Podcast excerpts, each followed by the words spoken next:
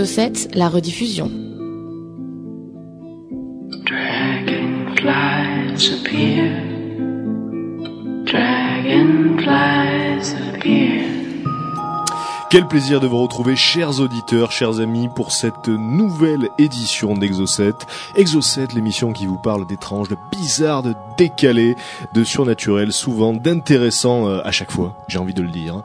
Euh, Exo7, l'émission où on apprend en s'amusant, avec à mes côtés Thomas. Bonsoir. Et aux machines Mikaka. Bonsoir. Voilà, le trio gagnant, j'ai envie de dire.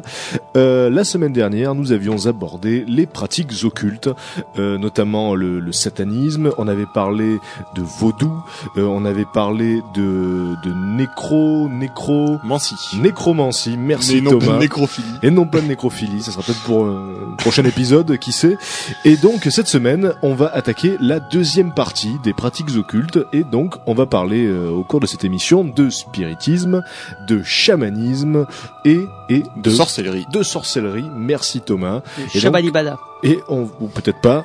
euh, on va démarrer tout de suite donc cette émission avec Thomas, qui commence avec la, so- la sorcellerie. Thomas, Oui, je commençais avec la sorcellerie. qui nous a préparé un joli petit dossier Un sur la bon sorcellerie. petit dossier. C'est bien. Ah bah, avant de parler de sorcellerie, on va parler un petit peu de l'étymologie hein, du mot sorcellerie, vite fait. Allons-y. Euh, alors, dans différentes langues, le mot sorcellerie donc a, a plusieurs origines en fonction de la langue vers laquelle on s'oriente. Alors, si on prend les traductions euh, allemandes, exe, alors je sais pas trop comment parler allemand, je pense que ça se dit exe en allemand, sorcellerie, dérive du mot ex, comme euh, Aix-en-Provence d'ailleurs, Ouais. euh, qui veut tout simplement dire chèvre.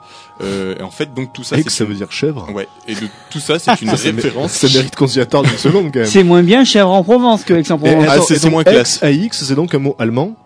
Alors, C'est un mot allemand Ouais. qui découle directement de ex latin A-I-X, Mhm. qui Oh lui là veut dire chèvre, et tout ça, c'est une référence au monde pastoral. D'accord. Ouais. C'est pour ça qu'en Allemagne, il y a Aix-les-Bains. Ben voilà, j'ai toujours cru, moi, que c'était en France, Aix-les-Bains. Eh ouais. C'est en Allemagne. C'est en Allemagne. c'est en Allemagne, et donc euh, Aix-en-Provence aussi tire son nom, donc de, ben, ça veut dire chèvre en Provence, grosso modo, quoi. Aix-en-Provence, est-ce- c'est en Allemagne aussi. Est-ce que ça a un rapport avec euh, quand on a, on a une chérie, c'est plus notre chérie, on appelle c'est une ex? Parce Non, que peut-être parce qu'on l'a rendu chèvre.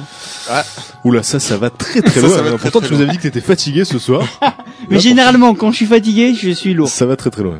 Ah, Alors, on en espagnol, euh, bruja, donc euh, la magie se dit bruja, ça vient directement du terme iber bruxa, Mhm. et euh, mixé un petit peu avec euh, du galicien, bruxa. Donc c'est les deux sont très proches. hein. De toute façon, Galice et euh, Galice et la région ibéri- ibérique Galice et Futuna. étant, Mauvais étant euh, plus ou moins dans le même secteur, c'est normal qu'on retrouve qu'on retrouve le, le- la même origine. Rien que l'étymologie du nom, déjà, c'est paranormal. Déjà, c'est il y en a beaucoup. Hein. Il y en a beaucoup. Et puis en anglais, witchcraft, euh, donc pour le Ah dernier oui. en anglais. Donc witchcraft vient est un direct est tiré directement du vieil anglais et du mot Wicca, Ah, la qui, Wicca. Est, qui, est, qui est très connu et qui veut tout simplement dire homme chaman ou euh, femme chaman. euh, Ah, donc importe. tout ceci est lié au chamanisme. Tout euh, ceci est lié au dont nous chamanisme. parlerons en deuxième partie. Tout à fait, puisque le chamanisme fait donc partie intégrante de ce qu'on appelle la sorcellerie. La sorcellerie. Alors, qu'est-ce qu'un sorcier en fait? Donc, selon euh, selon le, le- le terme populaire, le sorcier en fait, grosso modo, c'est un jeteur de sorts qui a recours à la magie noire. Alors en fait, il peut être généralement spécialiste d'un domaine, comme par exemple le sorcier qui va permettre de communier avec les esprits, de communiquer avec eux, le sorcier qui va euh, faire appel aux défunts, etc. Donc chacun a un petit peu sa spécialité, et certains sorciers, par exemple, sont euh, travaillent totalement dans la nécromancie et sont spécialisés, par exemple, dans l'animation des êtres morts. Donc la, la, la sorcellerie, c'est encore quelque chose de très très vaste. Si on parle du point de vue anthropologique, en fait, le mot sorcier euh, peut, enfin, le sorcier peut recouvrir différentes fonctions, euh, comme on l'a vu souvent dans des tribus primitives. Il est soit donc chaman et même souvent homme médecine. Donc ça devient, ça, il découle après sur sur la sur la santé et euh, il a un rôle en tant que en tant que conseiller euh, santé, etc. et en tant que même médecin dans dans, dans ces, ces tribus primitives. Alors, il faut savoir aussi que donc le sorcier existe également euh, entre guillemets dans l'imaginaire, euh, dans tout ce qui est euh, ben, livre, donc et les derniers en date, par exemple comme Harry Potter, etc. Ça n'a pas trop de rapport, mais c'est important de le souligner puisque Gargamel. le sorcier a quand même un, un rôle très très vaste. Et voilà, enfin voilà, ça peut partir de Gargamel au personnage d'Harry Potter, en passant par les chamans, euh, vaudous, etc. Donc vraiment, c'est un spectre très large. Ah, Mais le sorcier, c'est obligatoirement quelqu'un qui sert de la magie noire ou pas? Alors c'est quelqu'un qui sert forcément de la magie noire. Après, euh, là où les gens s'accordent moins apparemment, c'est sur ce qu'est réellement la magie noire, à savoir, euh, voilà, est-ce que effectivement communiquer avec des esprits, euh, comme prétendent le pouvoir faire certains sorciers, est-ce qu'on peut mettre ça sur le même plan qu'un sorcier qui prétend réveiller des cadavres, par exemple? C'est voilà, c'est le donc le débat porte là-dessus, mais en tout cas. Pour la plupart des gens, pour la même la communauté scientifique, à partir du moment où on utilise des espèces de pouvoirs un petit peu surnaturels, euh, avérés ou pas, hein, et souvent pas avérés d'ailleurs, euh, on est on est catégorisé en tant que sorcier. Et, et puis, euh, comme on l'avait vu la semaine dernière quand on parlait de satanisme, l'image négative euh, qui peut qui peut y avoir autour de la sorcellerie, des sorciers, des sorcières d'une manière générale, est due à cette à cette campagne de diabolisation qui avait été menée donc au XVIe siècle par l'Église catholique euh, pour euh, pour donc dissuader les gens euh, d'aller donc euh, se, se se fourvoyer dans un culte autre que le bon culte, en l'occurrence le culte du Christ, et donc euh, tous ceux qui qui s'adonnaient à la magie, à la, à la sorcellerie, à la Était mis dans le Wicca, même panier. façon. mis dans le panier des satanistes et des adeptes du démon et voilà pourquoi on en a brûlé des, des caisses et voilà. Alors, puisque tu parles de sorcière, donc la sorcière, c'est un petit peu comme le sorcier, hein, c'est pas la peine de développer beaucoup plus. Elle a juste un aspect un légèrement différent, et ça, c'est dû plus à la, à la tradition littéraire et culturelle. Euh, la sorcière est quand même beaucoup plus perçue comme une, une sorte d'antithèse de la fée, ce qui est pas le cas du sorcier, qui a pas réellement de d'opposition dans, dans, le monde imaginaire. La sorcière, elle, revêt un petit peu ce côté, euh, ben, elle a, elle a un, inverse, et c'est la fée. Et ça, c'est assez commun dans la plupart des cultures la plupart des traditions. Euh, alors en fait, qu'est-ce qui s'est passé exactement donc euh, en matière de, de sorcellerie Euh, ben, Tout a commencé en fait par des, des, des, des histoires de, de contestation du pouvoir religieux. En fait, ce qui s'est passé, c'est que progressivement l'Église a entendu exercer un contrôle, donc ce que tu disais tout à l'heure, un contrôle absolu. euh, donc non seulement sur tout ce qui était les contenus théologiques hein, de, de, de la religion, mais également sur tout ce qui était mode de vie. Ainsi, euh, ainsi est apparue euh, l'Inquisition, qui a tout simplement organisé au début du XIIIe siècle, qui a été organisé au début du XIIIe siècle par Grégoire IX, en fait, de- afin de lutter contre tout ce qu'ils appelaient les hérétiques. Donc les hérétiques, voilà, c'était un peu le gros panier dans lequel on mettait bah, tous ces gens euh, qu'on avait Tous ceux qui ne sont pas chrétiens, c'est Voilà. les hérétiques. C'est les méchants Les infidèles, les de- hérétiques, de euh, etc. Voilà. Alors suite au concile de Latran IV, alors là on rentre dans des trucs précis. Euh, donc tout ça a été réellement bien mis en place et les premières victimes hérétiques qui sont qui, qui ont été qui ont bénéficié de ce traitement entre guillemets de faveur, si on peut appeler ça comme ça, euh, sont ont été donc les Cathares et les Vaudois. Donc, on voit par exemple que ça, c'est deux peuples qui n'ont absolument rien à voir avec du satanisme ou du spiritisme. Ça a été tout simplement des ennemis qu'on a décidé de mettre dans, dans le même panier que les autres afin de d'éliminer les ce qui Mais, gênait. mais, mais étaient, étaient gnostiques.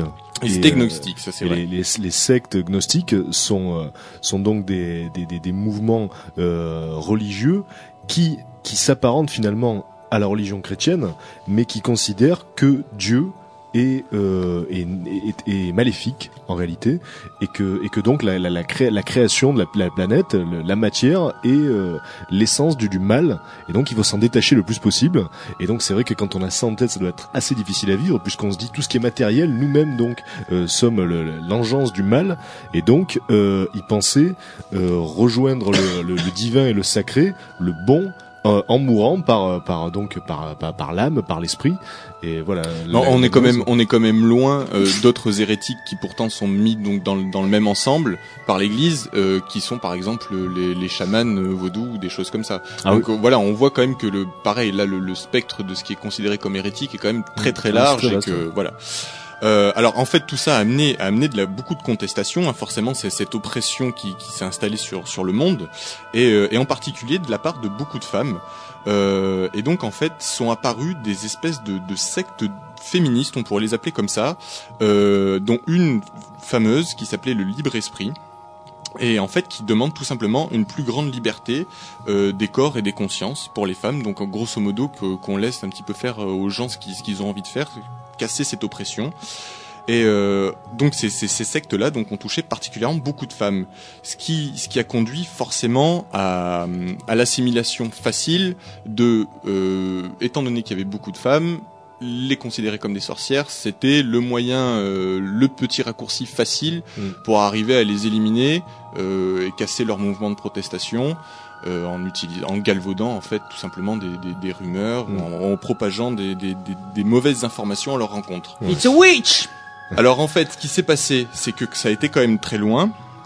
Et euh, en 1310, euh, Marguerite Porrette, qui était une de ces, de ces féministes un petit peu avant-gardistes, a été brûlée euh, suite à la publication d'un ouvrage qui a été publié et republié des, des centaines de fois, qui a très fortement marché, mais dans lequel donc, justement elle contestait un petit peu l'Église et elle demandait à avoir euh, ben, la liberté de ça va faire un petit peu chanson traditionnelle française, mais la liberté de penser.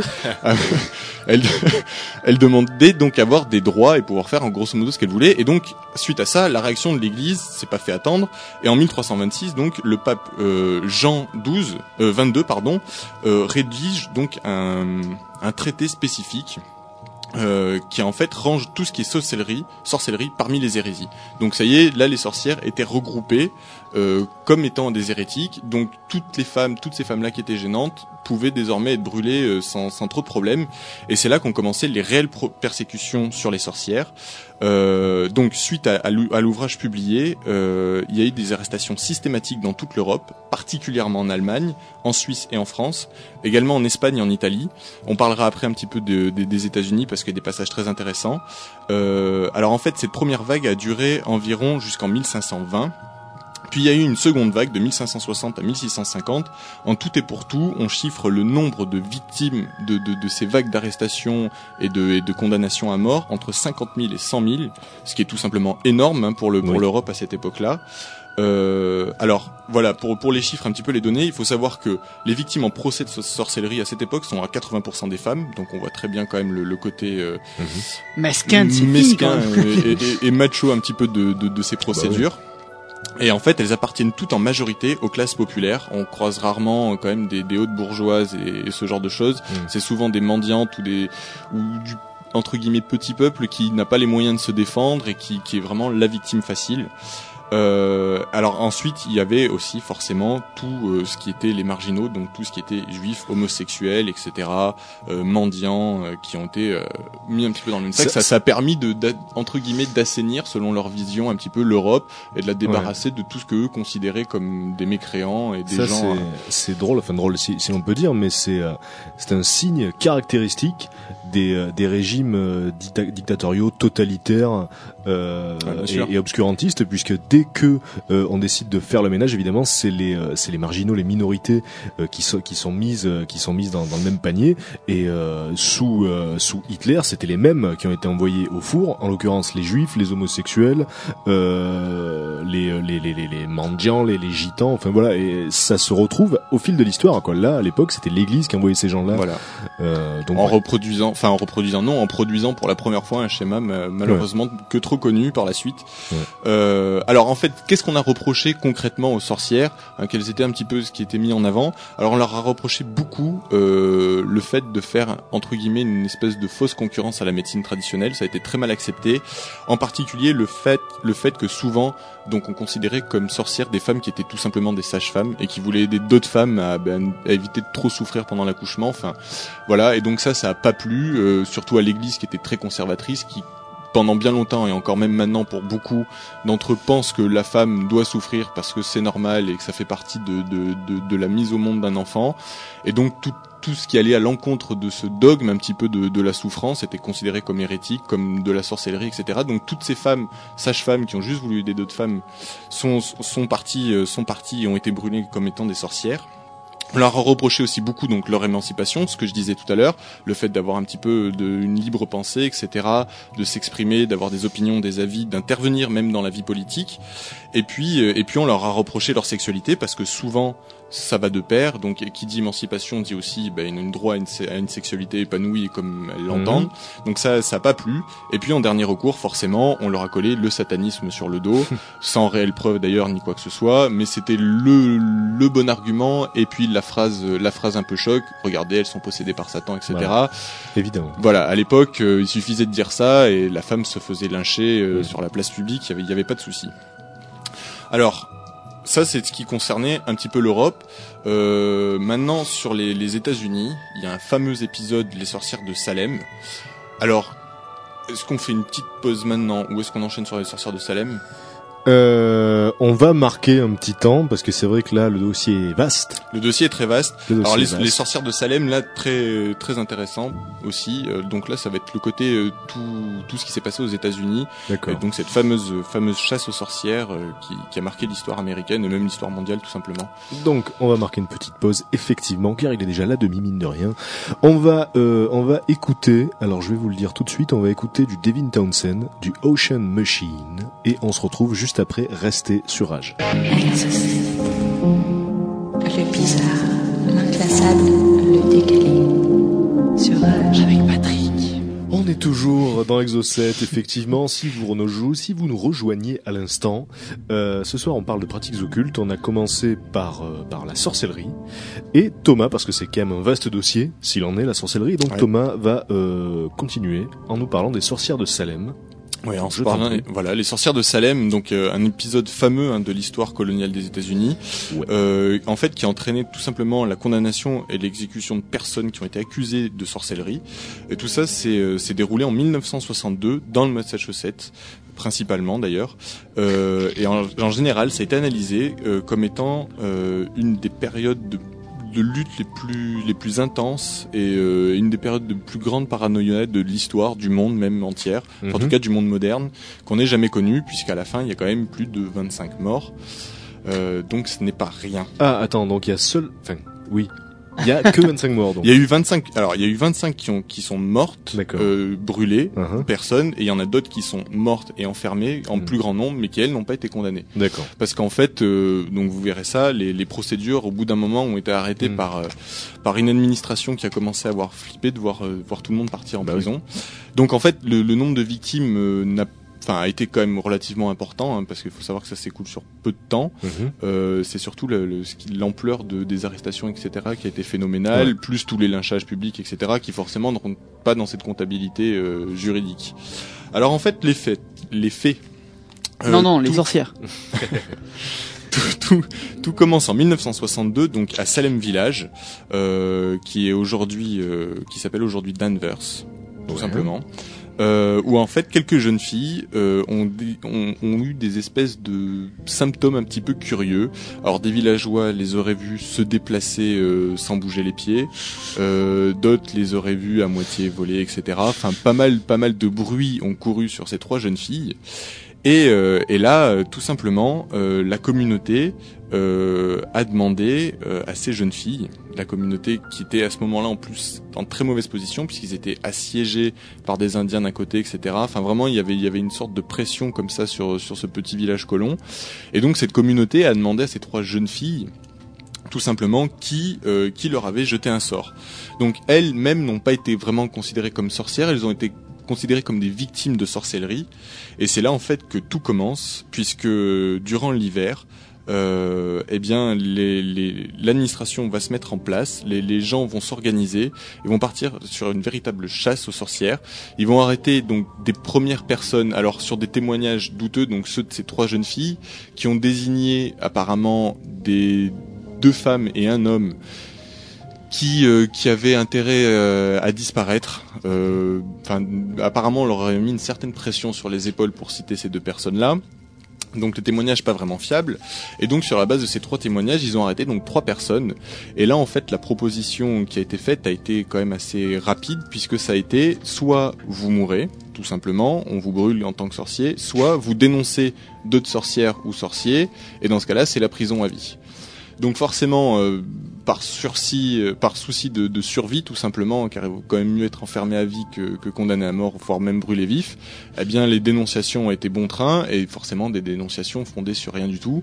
Donc, les premières trois personnes ont été arrêtées. On dit oui, ben euh, il y a un tel, euh, une telle, une telle, c'est des sorcières.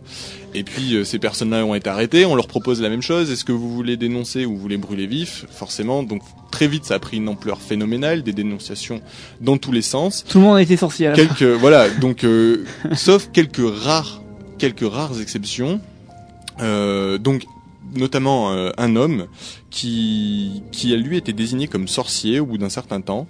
Et euh, alors en fait, il faut savoir que dans le système judiciaire de l'époque, hein, qui était fort sympathique, soit quand on était arrêté, on reconnaissait les faits, auquel cas euh, on avait droit à un jugement qui nous condamnait à être brûlé ou à dénoncer, soit, soit on reconnaissait pas les faits et dans ce cas-là, on était enseveli sous un tas de cailloux jusqu'à ce que le tas de cailloux euh, fasse pression sur le thorax et nous étouffe et qu'on meure euh, dans des d'affreuses C'est souffrances. ça qui est magnifique. Donc C'était- c'était- C'était ce qui était valable aussi euh, sous l'Inquisition. Soit, bah, soit on avouait qu'on était hérétique et dans ce cas-là donc on était torturé, soit on n'avouait pas et donc on était torturé.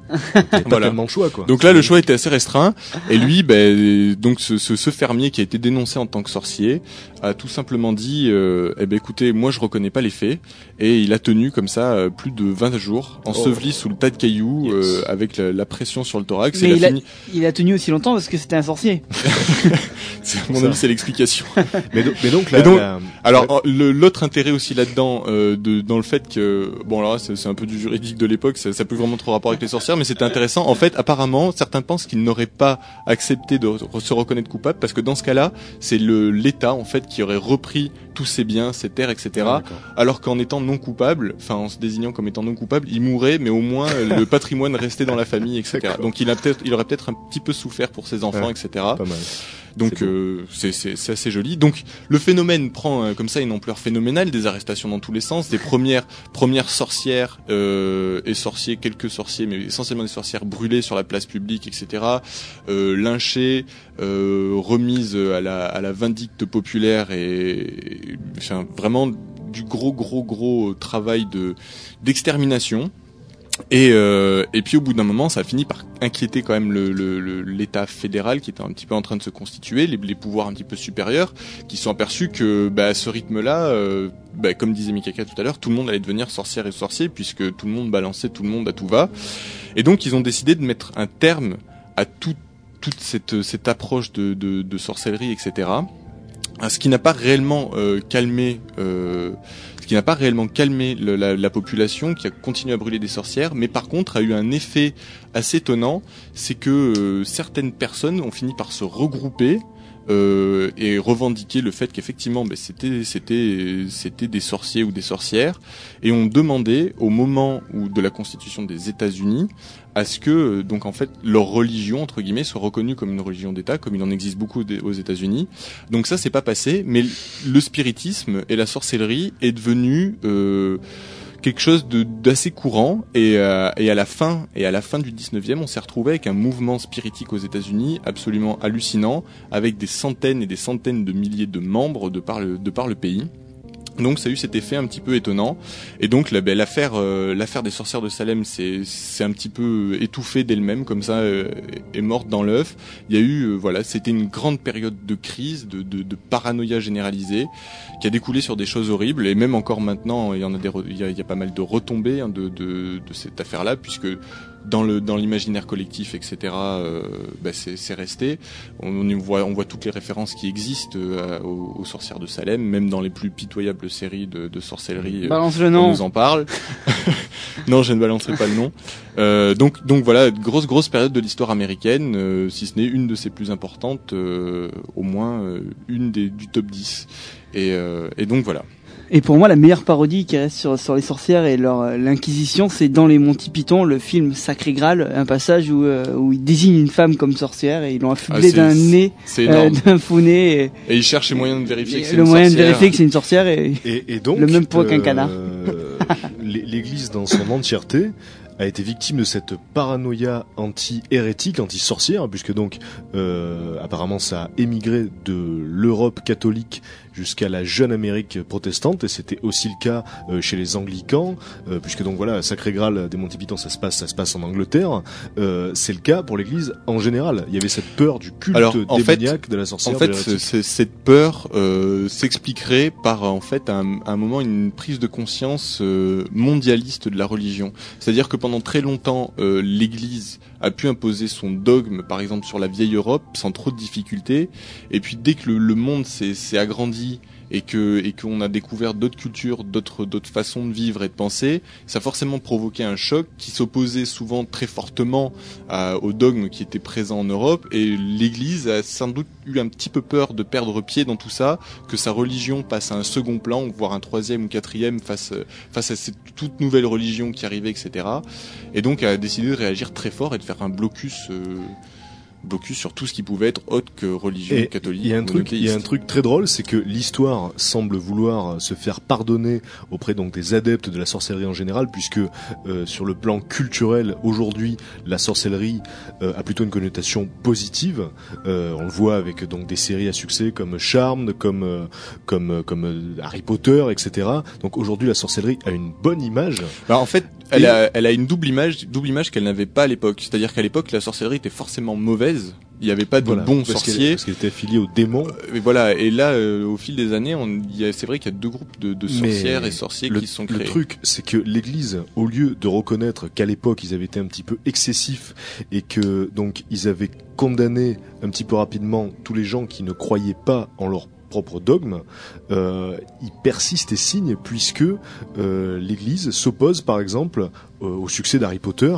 Euh, le pape lui-même, enfin le pape, l'ancien pape Jean-Paul II lui-même voyait d'un mauvais œil donc le succès qu'il pouvait y avoir autour de d'une série de livres et de films donc Il voyait qui, plus trop aussi. qui, oui, il voyait plus tellement. qui glorifiait donc qui glorifiait la sorcellerie en fait tout- toutes les pratiques hérétiques euh, alors que bon là pour le coup c'est vrai qu'ils auraient pu un peu se calmer en se rappelant des gens qui sont morts pour rien voilà des siècles parce que ce qui est certain c'est que les sorcières n'ont jamais tué autant de monde que euh, les chrétiens de l'époque et Bah, que ça, et que donc les soldats de, de l'inquisition ça c'est ça c'est une certitude et donc voilà c'est marrant de voir qu'aujourd'hui l'église persiste et signe et continue à s'opposer à la sorcellerie comme si c'était le culte du démon alors que non c'est une pratique spirituelle proche de la nature et euh, donc c'est Bah, dans- de de-. Patrick, tu es un sorcier. De, de l'autre, dans, dans l'autre sens, dans l'autre sens, euh, les, les, les, les gens qui se revendiquent comme étant sorcières ou sorciers ont aussi de toute façon cette opposition par, la, par rapport à la religion, car il y a très peu euh, de sorcières qui considèrent que leur, euh, leur façon de vivre et de penser peut être en accord avec une religion monothéiste.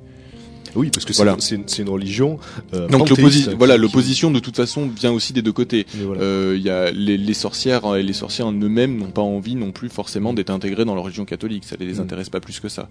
Mais bon, c'est vrai que de leur côté, on pas massacré des prêtres. Voilà, on est bien d'accord. Et c'est vrai qu'il y a l'opposition entre euh, d'un côté le culte monothéiste et donc le culte panthéiste qui voit donc de la divinité de partout, dans les arbres, dans les pierres, dans, dans l'air. Et euh, donc voilà, finalement c'est une guerre de religion entre, entre David et Goliath. Puisque là, très clairement, les, les groupes euh, hérétiques ne pouvaient pas lutter contre, contre les armées de, de, de Dieu. Hein, on va le dire comme ça. C'est clair. On va marquer donc une seconde pause, euh, puisque ce, ce dossier sorcellerie est clos, mesdames et messieurs. Euh, une seconde pause avec un extrait du dernier album de Mike Patton, Peeping Tom, avec un guest avec Razel, des Roots. C'est parti tout de suite, Peeping Tom, on se retrouve juste après. Le bizarre, l'inclassable, le décalé. Sur Rage. Toujours dans Exocet, chers amis Thomas, euh, Thomas avant le morceau, avant le premier morceau, oui. Chers amis Thomas. Qu'est-ce que- Chers amis salut, Thomas. salut, Ça salut, ça va bien salut. Oui, donc Thomas nous a parlé de, de sorcellerie. hein, il a fait un joli petit dossier assez complet. On a terminé avec les sorcières de Salem. Oui. Et euh, donc, à présent, je vais vous parler de chamanisme. Et donc, quand euh, Thomas a commencé à parler de sorcellerie, euh, il a fait justement le lien avec le chamanisme, puisque en fait, le chamanisme est la forme de, spiritu- de spiritualité la plus ancienne connue, et, euh, et la sorcellerie, les pratiques donc de, de, de, Wicca et, et autres, découlent directement du chamanisme.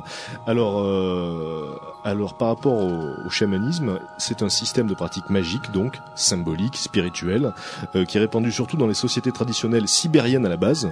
Ça vient avant tout de Sibérie, de Mongolie, enfin dans le secteur, quoi, dans cette région-là. Régions froides. euh, et donc, le, cha- le chamanisme constitue même la religion officielle des peuplades traditionnelles euh, mongoles et, et- sibériennes. Euh, Alors le chamanisme réunit les choses au lieu de les séparer, c'est ça le credo, et l'enseignement est donné par les esprits. Voilà, l'idée derrière le chamanisme, c'est que donc le sorcier chaman communique avec l'au-delà, communique avec les esprits. Alors on observe des, des pratiques analogues chez de nombreux peuples, donc à commencer par les mongoloïdes. Parce qu'il y a beaucoup les mongoloïdes. Alors oui, c'est vrai que ça peut être drôle dit comme ça, mais donc c'est les c'est les c'est les, les peuplades donc euh, proches de, de, de, de la Mongolie et puis avec des traits mongoloïdes, donc des traits mongols. Et euh, donc il y a beaucoup de tribus, donc beaucoup de rituels différents euh, liés autour du chamanisme. Et euh, une autre culture où le chamanisme était présent et tente de survivre dans la dans la, modernité est celle des Indiens d'Amérique du Nord. Euh, donc le chamanisme amérindien d'Amérique latine, lui, en revanche, reste très vivant, hein, puisque il y a notamment des pratiques thérapeutiques liées à l'ayahuasca, qui est donc une, substance hallucinogène très puissante, qui sont étudiées avec intérêt par des thérapeutes contemporains. Et euh, il y a notamment le documentaire D'autres mondes réalisé par Yann Kounen, qui est très intéressant à ce sujet, puisque donc Yann Kounen, le réalisateur de Blueberry, qui a fait euh, un documentaire autour donc du chamanisme euh, d'Amérique latine, basé donc sur les trans avec de l'ayahuasca, donc cette substance hallucinogène, et il a lui-même fait l'expérience, donc on voit ça dans le documentaire, ainsi que les témoignages de thérapeutes, de médecins qui se posent beaucoup de questions sur la connaissance qu'ont les chamans d'Amérique latine sur euh, les effets des plantes. Donc voilà. Alors le, chamanisme, comme je le disais, c'est la spiritualité la plus ancienne connue, euh, puisque depuis quelques années, donc des paléontologues considèrent que certaines peintures rupestres seraient liées à des rituels de type chamanique. Donc déjà les hommes préhistoriques, ça serait finalement la première forme de religion. Euh, donc le chaman est la personne qui, dans les sociétés traditionnelles, peut se mettre en rapport avec ce, qu'on appelle euh, chez nous, en tout cas l'au-delà, le monde des esprits. Donc pour ce faire, il a la possibilité de quitter son corps. Alors il se consacre souvent à la guérison des maladies. hein. Le chaman, c'est un peu le sorcier, le marabout. On retrouve ça voilà dans toutes les dans toutes les cultures tribales un petit peu. Et on considère parfois que le chaman se met aussi en rapport avec l'au-delà par le moyen de songes, de visions ou de pratiques médiumniques, donc possession par des esprits, parce que contrairement à ce qu'on peut imaginer, le chamanisme n'est pas essentiellement basé sur la prise de psychotropes, sur la prise de produits hallucinogènes, mais parfois euh, sur, sur la pratique donc de, de trans hypnotique, etc. Euh, ça nécessite pas forcément d'absorber de la drogue, on peut bah, juste se mettre en transe. euh, Il y a- différentes techniques, voilà. Alors donc, le, le chamanisme est né chez les chasseurs-cueilleurs du paléolithique, donc. Et à l'époque, le chamanisme avait pour but de répondre aux besoins essentiels, c'est-à-dire trouver du gibier, bien évidemment. Donc euh, les peuples de Sibérie ou les Indiens d'Amérique du Nord qui vivaient de la chasse, euh, forcément se servaient du chamanisme, puisque donc ils croyaient que les animaux étaient animés par des esprits. Et donc le chaman rejoignait les animaux dans le monde euh, de, de l'au-delà, hein, dans le monde du surnaturel. Alors pour ce faire, il, euh, il devait se transformer lui-même en animal. Le chaman, donc partir dans le monde des esprits et épouser la fille de l'esprit euh, de l'esprit donneur de gibier Mhm. Euh, pour voir s'il y avait moyen de négocier éventuellement. Et, C'est sûr euh, que et donc l'esprit- beau-père, euh, et donc l'esprit lui servait de guide, parce que donc ça on, on le retrouve dans la culture chamanique, c'est que les esprits servent de guide au chaman. Euh, donc voilà le guide dans cette dimension parallèle. Je comprends l'absorption de drogue. Et alors attention, puisque donc ça c'était au paléolithique et le passage au néolithique a, a transformé donc la, la pratique du chamanisme. Donc le néolithique c'est quand on a commencé à se poser nous les hommes, parce que avant évidemment on était des nomades vu que euh, ben, on courait après le gibier finalement et puis on se posait là où était le néolithique marque l'apparition de la sédentarité. On a commencé donc à avoir du bétail et à se poser. Donc le passage au, néo- au néolithique avec la naissance de l'agriculture provoque une importante mutation du chamanisme, puisque là la survie de la communauté ne dépend plus des esprits des animaux, mais euh, des esprits humains et notamment ceux des ancêtres, donc qui connaissent les pratiques médicales qui peuvent apprendre euh, aux nouvelles générations. Euh, alors le monde des esprits qui était confiné avant à la forêt s'étire vers le haut et vers le bas pour devenir euh, donc une sorte de de- d'enfer et, de, ciel. Et donc ce monde-là est perçu comme étant une sorte d'échelle euh, que, que le chaman donc euh, monte et descend à loisir à partir de ses transes et, euh, et donc il y rencontre des entités euh, de, des mondes supérieurs et inférieurs des esprits euh, et il ramène de ce de cet au-delà des conseils, des soins, des pouvoirs magiques, des expansions de conscience, etc. Donc il y a toute, toute une mythologie autour de ça. Alors pour effectuer un soin, le chaman entre d'abord dans un état de conscience modifié par le biais donc soit de transe et d'extase provoquées par des, des techniques de respiration, par de la musique Euh, on pense notamment aux derviches tourneurs qui rentrent en transe en tournant sur eux-mêmes avec de la musique. Donc il y a, y a ces techniques, techniques-là. Donc la danse, voilà, ou l'utilisation de plantes psychoactives. hein. Généralement, ça marche mieux. Euh, donc cet état est moins besoin de censé. tourner. Voilà. Ouais, 5 minutes que je tourne, ça marche Enfin, pas. ça là. dépend, tu peux faire tourner aussi, c'est différent. Alors cet état euh, est censé lui permettre d'accéder au monde de, de, de l'au-delà, au monde des esprits, et il est souvent aidé par un ou plusieurs alliés, alors que ce soit des animaux, des plantes, parce que les plantes ont aussi des esprits dans, euh, dans la, la euh, cha- chamanique, et euh, donc... euh, il doit faire face, le chaman, à la maladie de son patient, qui peut être visualisée sous la forme d'un monstre ou d'un mauvais esprit. Donc, il visualise littéralement le mal.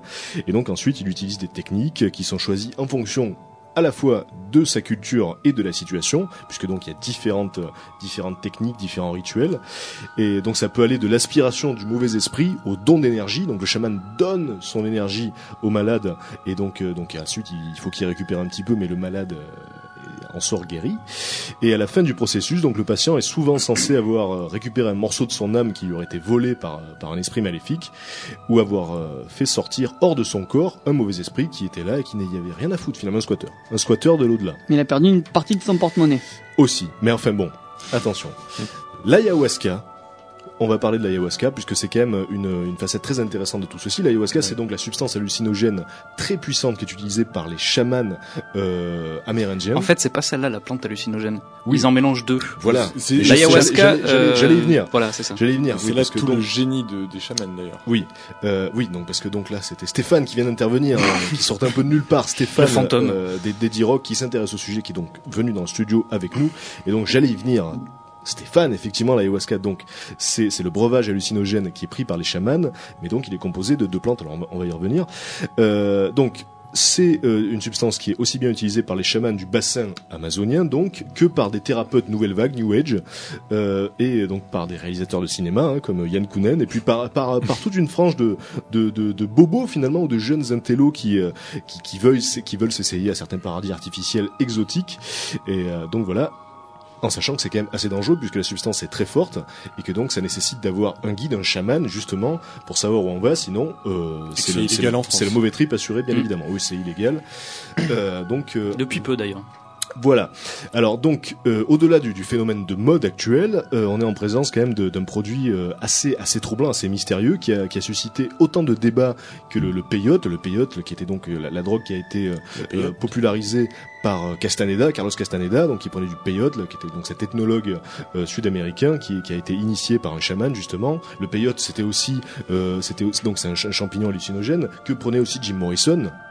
Voilà, qui se faisait bien plaisir, le Jim Et on voit ce que ça donne. et ou le LSD, euh, le LSD aussi qui a fait polémique avec euh, donc euh, Timothy Leary, on en avait parlé dans une émission spéciale contre-culture. Donc euh, l'ayahuasca est en train de susciter des polémiques à peu près aussi importantes que ces deux produits-là. Alors pour parler euh, en termes de chimie, pour bien comprendre, les principes actifs de l'ayahuasca sont surtout le DMT et l'armaline. Voilà les deux substances.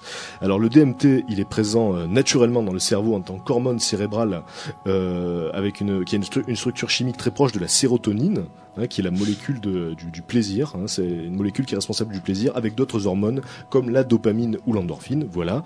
Euh, donc euh, il y a du DMT, de la psilocybine, qui est le- la substance active qu'on trouve dans les champignons hallucinogènes.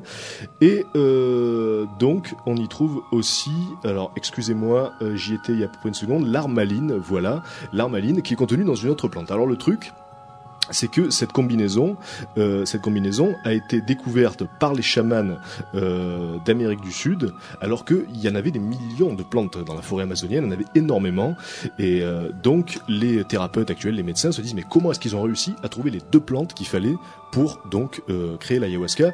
Parce que ce qui se passe, si on prend du DMT pur, c'est que donc on hallucine effectivement, mais c'est très bref, c'est très rapide, euh, parce que donc la substance est éliminée par une enzyme qu'on a euh, naturellement nous dans l'estomac, et il se trouve que l'armaline, l'autre produit qui est contenu dans une autre plante, annule les effets de cette enzyme. Donc il fallait quand même trouver sur les millions de plantes qu'il peut y avoir dans la forêt, dans la forêt vierge, Mais c'est vrai les que ça deux plantes très, qui contenaient très, les très deux étonnant. substances qui très, très, très l'ayahuasca.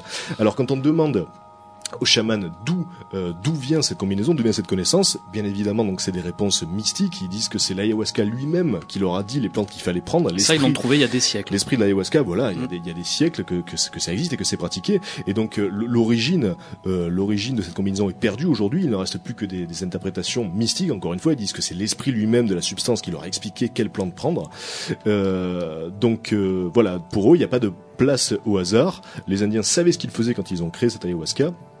Et donc cette thèse selon laquelle les Indiens savaient très bien ce qu'ils faisaient parce qu'ils peuvent lire euh, donc euh, dans la dans la forêt comme dans un livre, euh, elle est devenue tellement la mode cette thèse-là que donc euh, il y a de puissantes firmes pharmaceutiques qui ont envoyé des, des bataillons de, de botanistes et de et d'ethnopharmacologues. Alors c'est une discipline qui a été créée pour la circonstance, ethno- ethnopharmacologues. Donc euh, ils ont été envoyés par euh, des, des groupes pharmaceutiques pour piller le savoir pharmacologique des Indiens de- de- d'Amazonie et de certaines tribus dans les jungles de Bornéo.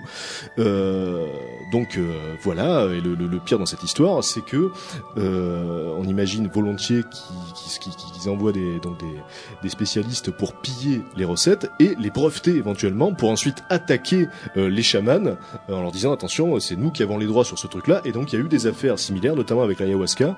Euh, Il y a eu, il y a eu des, des, conflits en justice, puisque donc les entreprises pharmaceutiques disaient on a déposé le brevet sur cette substance, vous n'avez plus le droit de vous en servir euh, sans nous donner de l'argent donc pour soigner les malades. Donc c'est vrai que c'est quand même assez dégueulasse hein, quand on y pense, c'est voilà, c'est immonde.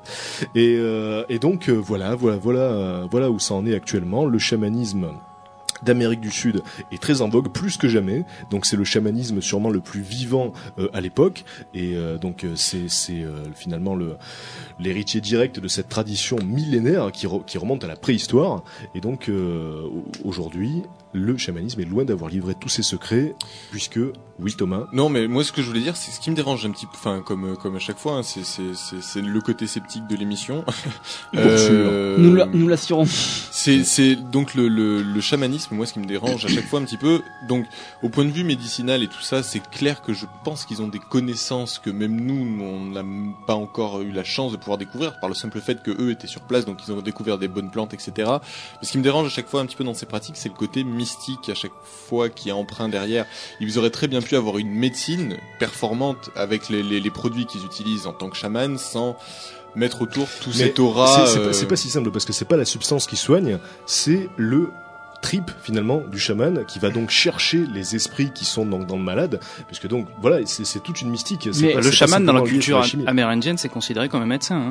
c'est un médecin Les voilà. gens y vont quand ils vont mal et euh, Voilà, mais de- dans l'histoire du chamanisme d'une manière générale, le chaman c'est un sorcier, un médecin, Voilà. un marabout qui est là pour soigner.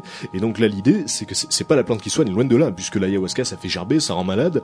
L'idée c'est donc de propulser le patient dans ce monde des esprits euh, en étant guidé il par pourrait, le chaman. il pourrait, qui, il pourrait très bien gérer la Oui, situation. mais il pourrait très bien donner la substance. Ça, certainement, sans faire la, la mise en scène entre guillemets qu'il y a autour, euh, ça marche, ça aurait le, sans Ah doute non. le même effet bénéfique. Ah non non, bah non, non, parce que donne pas de substance. Parce que l'e- l'effet n'est pas l'effet n'est pas bénéfique en soi, puisque si euh, on prend de l'ayahuasca, qui est donc une substance hallucinogène très puissante, sans guide derrière, sans chaman, qui n'est pas une drogue. Hein. Ça a été prouvé tu, tu veux scientifiquement. dire, Il y a, dans le sens où il n'y a pas de dépendance. il y a pas de euh, dépendance. voilà, il y a rien voilà. de nocif pour l'organisme. Voilà, il y a- pas de dépendance effectivement. Et euh, donc, si un jeune Européen aujourd'hui curieux de savoir ce que ça fait prendre de l'ayahuasca seul dans son coin, c'est le mauvais trip assuré, puisque donc c'est très très puissant et il y a des visions d'horreur, etc. Et Bah, il tu faut- peux devenir schizo si jamais t'es voilà, t'es voilà, pas tu, accompagné. tu peux péter les plombs totalement, et donc il faut ces chamans-là derrière pour pour guider, pour rassurer. Et euh, donc dans le documentaire justement de Yann Kounen d'autres mondes, euh, c'est très troublant de voir de voir les, les patients euh, en pleine euh, en, en pleine expérience donc chamanique, avec le chaman qui chante, qui, qui explique ensuite qu'il est en train de guider le patient dans le monde des esprits, etc. Et ce qui est étonnant, c'est qu'il y a des visions qui se répètent, euh, quelle que soit la culture du patient, donc des, des visions de reptiles notamment. Et la question qu'on peut se poser, c'est est-ce que euh, l'ayahuasca, donc cette substance, est-ce que elle, euh, elle fait tout simplement péter les plombs comme n'importe quelle substance hallucinogène et donc euh, s'en suivent des visions, des hallucinations, ou est-ce qu'elle donne effectivement accès à une sorte, Qu'elle ouvre à- des à- portes, à, une hein. sorte de, de dimension euh, surnaturelle dans laquelle donc les patients se retrouvent, puisqu'ils parlent souvent de mêmes images, de mêmes symboles vus euh, dans, dans leur transe. Ils Alors, matérialisent leur peur en fait. C'est euh, Voilà, très très souvent, il Mm. parle donc de, de, de monstres, de démons, de créatures qui matérialisent le mal, la peur. Et donc c'est très troublant. Alors évidemment, euh, le credo d'Exocet, c'est de démystifier et de ne pas se lancer dedans. Mais là, effectivement, le, le chamanisme, c'est très troublant parce que notamment Yann Kounen, donc dans son reportage, explique que lui, euh, quand il est allé en Amazonie pour faire cette expérience, il était très cartésien, il avait la tête sur les épaules et que sa perception de la réalité avait changé, avait été fortement ébranlée parce qu'il avait vu des choses Mais qui, en, qui allaient à même temps, l'encontre de sa raison. le, en même temps, donc les, perceptions qu'on a, si elles sont communes, ça peut être dû tout simplement à la substance qui est commune. Tu vois ce que je veux dire a- Ben, si les si les perceptions, les hallucinations qu'on a en prenant de la ayahuasca Mm. sont communes, ça peut être dû aussi au fait que donc la, la, la, la prise du produit, c'est le même produit et que donc c'est ce produit-là qui produit ce type Je d'hallucination. suis pas sûr que des personnes qui prennent lié, euh, euh, du LSD par exemple euh, aient toutes les mêmes visions. Mais euh, mais en même temps, c'est sur combien de Ouais, personnes qui a eu les mêmes visions quoi. Enfin, Eh ben, c'est normal, surtout si on arrive sur un état de transe et, généralement, et qu'il y a un chaman qui te chante quelque chose. Oui. Autant c'est son chant qui t'a- qui t'a- qui t'amène vers là quoi. Mais le, le vers truc, cette vision. Le truc, c'est que le chant des chamans, donc, est en, est en langue, est en langue locale, hein, et que quelle que soit la culture des patients, c'est les mêmes images qui reviennent. Donc, j'ai lu le livre aussi d'une, d'une jeune parisienne qui était très loin de tout ça, donc très cartésienne aussi, qui est partie là-bas parce que donc elle avait eu, elle avait, euh, elle avait eu quelques, quelques soucis familiaux, elle avait perdu un proche, donc elle est allée là-bas parce qu'elle savait plus trop quoi faire de sa peau. Et là, euh, elle explique donc les différentes tripes qu'elle a vécues. Elle avait jamais pris de, de drogue de sa vie, et elle parle donc d'images, de symboles de situations qui étaient vécues par tous les autres patients. Et donc c'est très troublant parce qu'on a l'impression effectivement qu'il s'agit d'un monde fixe et pas d'hallucinations aléatoires. Parce qu'effectivement, comme euh, le soulignait Stéphane, quelqu'un qui prend du, du LSD, euh, il n'y a aucune chance a priori qu'il vive les mêmes tripes ni- et les mêmes visions que quelqu'un d'autre, puisque ça dépend de voilà, ça dépend de ta culture, ça dépend de la situation. Alors que là, dans le cas euh, des, des tripes à l'ayahuasca, c'est souvent les mêmes images, les mêmes situations. Donc voilà, c'est c'est Ouais, mais c'est tu, tu noteras que sur le, le LSD, il y a pas, il y a généralement pas de. de T'es pas guidé, de- quoi. de- de- voilà, il- t'es pas guidé, t'as pas de mise en scène autour. Le gars prend Ah du LSD et il est, il- on le laisse faire, euh, enfin, on le laisse partir dans son trip. C'est vrai, c'est vrai aussi. Alors que là, on essaie de donner une orientation, forcément, puisqu'on ramène tout, on, on rapproche tout au chant du chaman, etc. Voilà, mais alors ça justement, co- comme comme je le disais, là, le chant du chaman, il est pas, euh, il est pas dans la langue de la personne qui, qui tripe, tu vois. Donc il, il se contente de faire des, des chants traditionnels, mais il dit pas, euh, il dit, il dit pas euh, à la personne. En tout cas, dans ce que j'ai pu lire et voir, c'était pas Mhm. le cas. Il dit pas à la personne, tu vas voir ça, tu vas voir ça, attention ça, ça, ça. C'était après qu'il expliquait.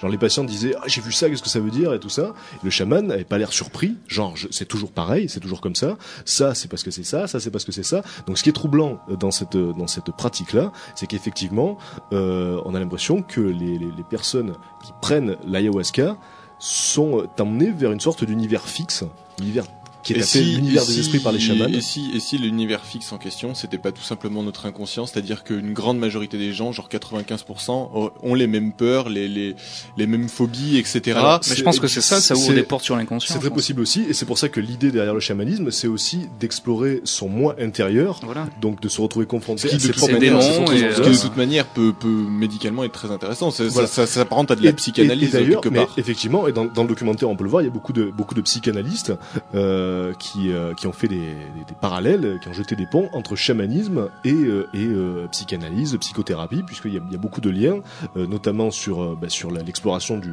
du moi. Et, euh, et donc voilà, c'est très troublant. Et donc le chamanisme est loin d'avoir livré tous ses secrets. Voilà, cette substance aussi. Ouais, c'est surtout ça le, Donc- le, le- le bilan, c'est qu'il y a à mon avis encore beaucoup de choses à Il y apprendre a beaucoup de choses à apprendre. voilà. Absolument. Et- Et c'est vrai que le documentaire D'autres mondes de Yann Kounen est très très intéressant euh, pour ceux que ça intéresse sur le chamanisme. En tout C'est- cas, c'est Assez fascinant. ouais. Mm. On va marquer une petite pause après euh, après ce, ce dossier sur le chamanisme, chers amis. Euh, le morceau c'est du Trail of Dead. Restez sur Rage. Le bizarre, l'inclassable, On est encore ensemble pour un petit quart d'heure, chers amis auditeurs d'Exocet, et on va passer aux infos insolites. Ouais. Euh, alors si, si vous prenez l'émission euh, là maintenant tout de suite, ben, sachez que vous avez, vous avez raté une bien belle émission sur les pratiques occultes. On a parlé de sorcellerie et de chamanisme. C'était très mignon. Alors sachez que cette émission donc est rediffusée Ah. le mardi à 9h10, de 9h10 à 10h30.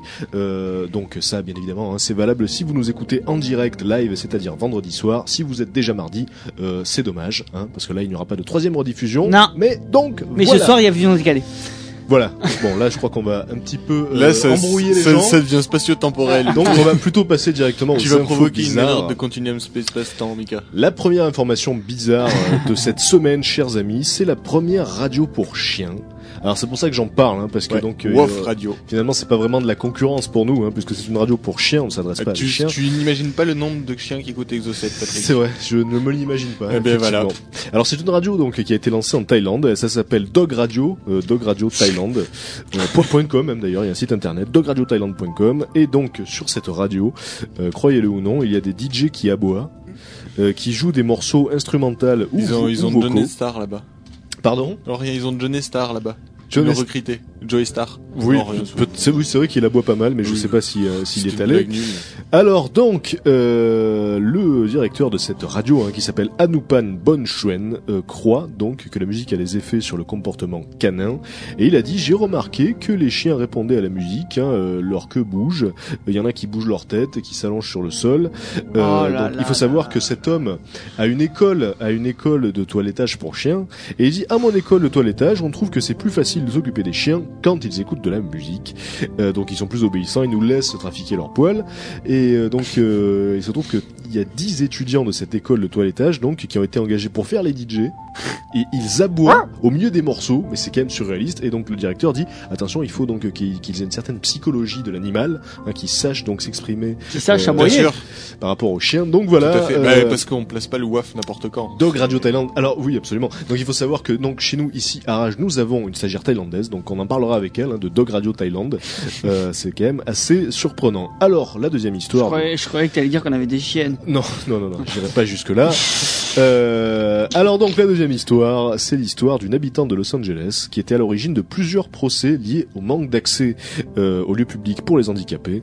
Et cette Californienne donc était déjà recherchée pour fraude dans l'Oregon et l'État de Washington.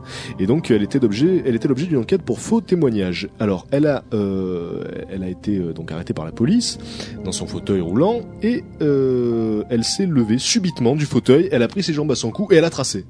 Donc c'est là qu'on a compris qu'elle n'était pas vraiment handicapée, cette femme. Euh, donc euh, elle a été rattrapée dans le couloir de l'hôpital, elle a été incarcérée et euh, en attendant son transfert à San Bernardino dans le sud de la Californie, euh, où elle est accusée de faux et usage de faux, vol avec préméditation et fraude à l'assurance. Donc en gros c'était c'était une, une, une, une escroc, une femme escroc. Donc elle portait plainte pour toucher du pognon euh, sur un faux handicap. Probablement, oui, c'est ça. Et donc, euh, elle était dans son fauteuil, et quand elle s'est fait arrêter par les flics, et bien, du coup, elle s'est levée, elle a tracé. Donc, c'est quand même assez cocasse. J'imagine qu'ils ont mis un petit moment à s'y faire avant de partir derrière. Ils ont dit, qu'est-ce qui se passe? Et donc, voilà. Un miracle. Miracle. Euh, miracle, ouais. La troisième histoire, c'est une histoire de cambrioleur, un cambrioleur gentleman. Cambrioleur, c'est un petit peu le Arsène Lupin de la semaine. C'est un cambrioleur de, de, de Corée du Sud, qui s'appelle Lee Jin-si. Et donc, il a massé pendant plusieurs heures une femme de 35 ans, qu'il avait ligotée après, euh, après entré par effraction dans, sa- dans son appartement euh, du centre de Tokyo. Alors là, l'apprenti masseur, hein, donc lui a volé euh, l'équivalent de 1000 1480 euros, ainsi que sa carte de crédit avec laquelle il a retiré 6920 euros. Euh, et donc à la demande de sa victime, le cambrioleur lui a réexpédié sa carte par la poste.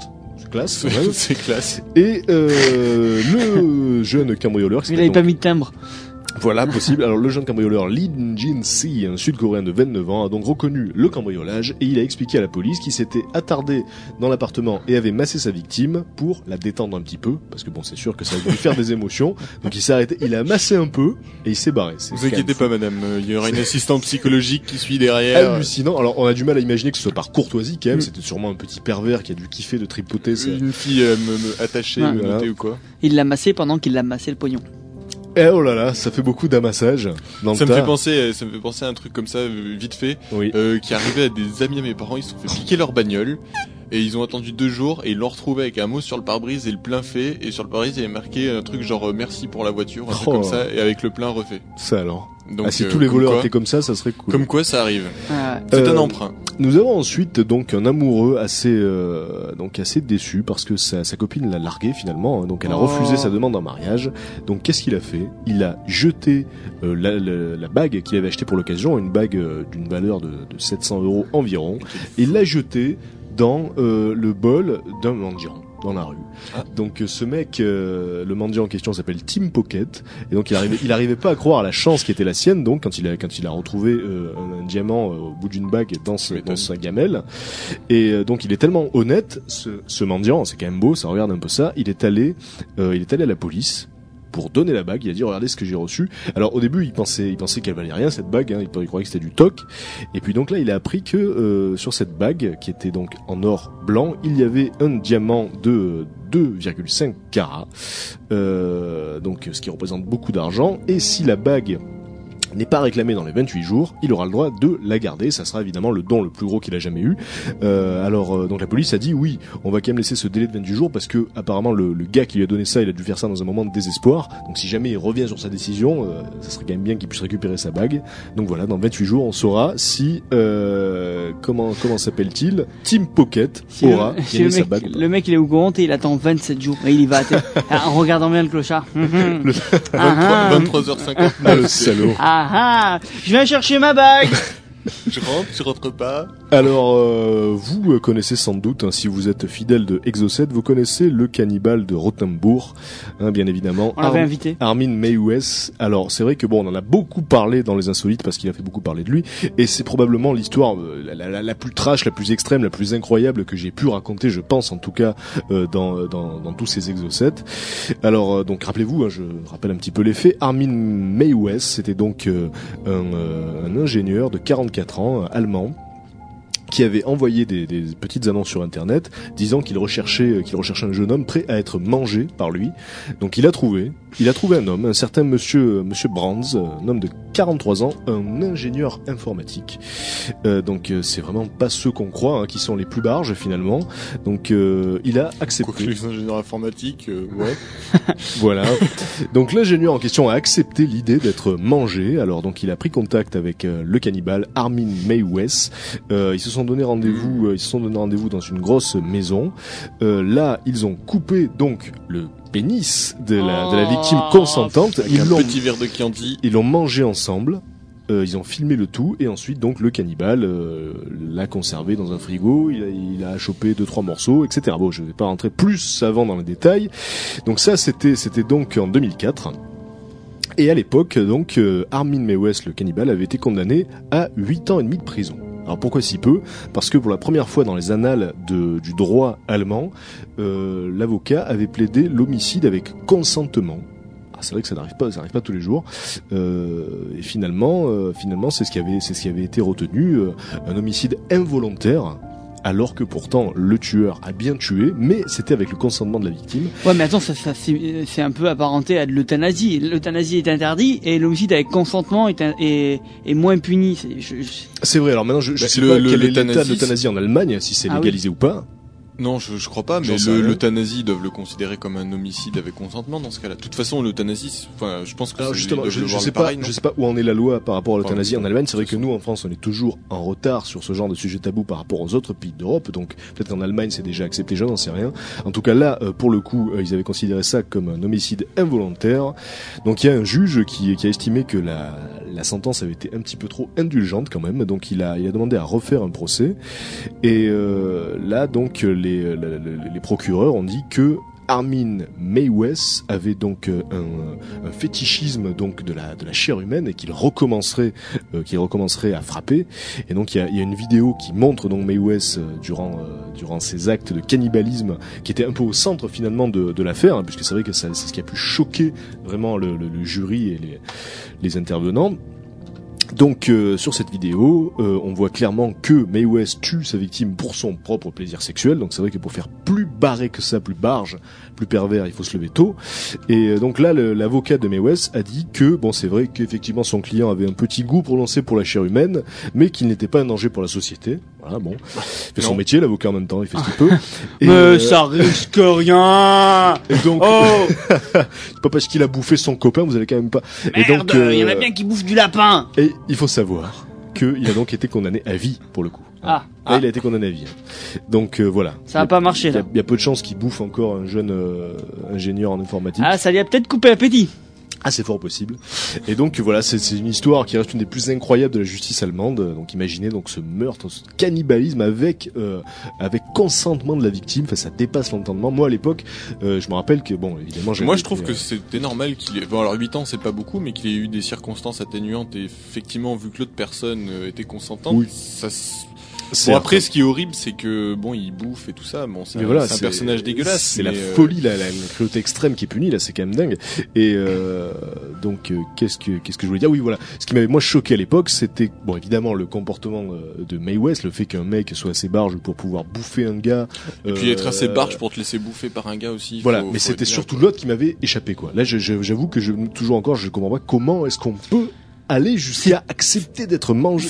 C'était peut-être un suicidaire. euh, C'était peut-être un suicidaire ou alors voulait Ouais, mais, mourir oui, mais euh, apparemment dans ce genre de truc, lui par exemple, celui qui s'est fait manger, il en, il, il- lui, il était fan de se faire manger. Il, a, il en a ressenti en fait un plaisir puisqu'ils On a ont, ils ont parlé- dégusté, comme tu dis, leur son pénis Ouais, ensemble et on, tout. on a parlé d'une forme aiguë, extrême de sadomaso, de sadomasochisme, masochisme, c'est l'extrême là, c'est le Eh ben, maximum. on a parlé de ça, voilà. On a parlé C'est le de maximum. sadomasochisme extrémiste, hein, puisque c'est vrai qu'on Moi peut se demander couper le aussi. pénis. On, peut- on peut se demander pourquoi certains masochistes donc euh, euh, se font co- cogner pour la douleur, ça, ça peut nous échapper. Donc là, c'est vrai que ça nous échappe de la même manière finalement. Comment Ce soir on mange mon pénis, Cyril. hein? Tu préviens les enfants, pas de ketchup. Voilà. Donc euh, voilà pour cette pour cette affaire, il est donc condamné à vie.